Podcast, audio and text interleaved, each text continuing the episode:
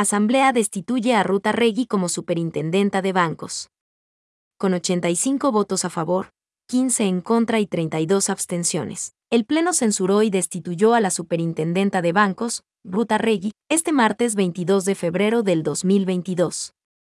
La resolución se tomó con base a una moción del asambleísta Darwin Pereira, de Pachacutic, quien acusó a Regui de incumplir funciones por ocho causales, principalmente relacionadas al control a la banca. Con esta decisión, Arregui no podrá volver a ejercer cargos públicos por dos años. Ella también encabezada la función de transparencia y control social. Para esta decisión fueron decisivos los votos de las bancadas de UNES, de la izquierda democrática y de Pachacutic, aunque hubo asambleístas que como Ricardo Vanegas que señalaron que Arregui supo desvirtuar las acusaciones ante el Pleno, por lo que se abstuvieron. El PSC se abstuvo. En el oficialismo hubo votos en contra y abstenciones. Dos legisladores votaron en blanco.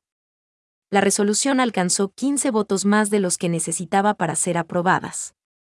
Pereira puso a los asambleístas en una disyuntiva, entre quienes estaban a favor de los clientes de la banca y quienes defienden a las instituciones financieras.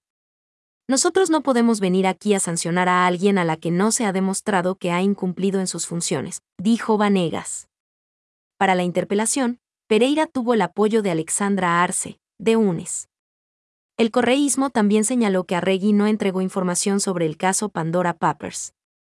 El procedimiento se dio pese a que el informe de la Comisión de Fiscalización recomendó el archivo de esta causa, por falta de sustento.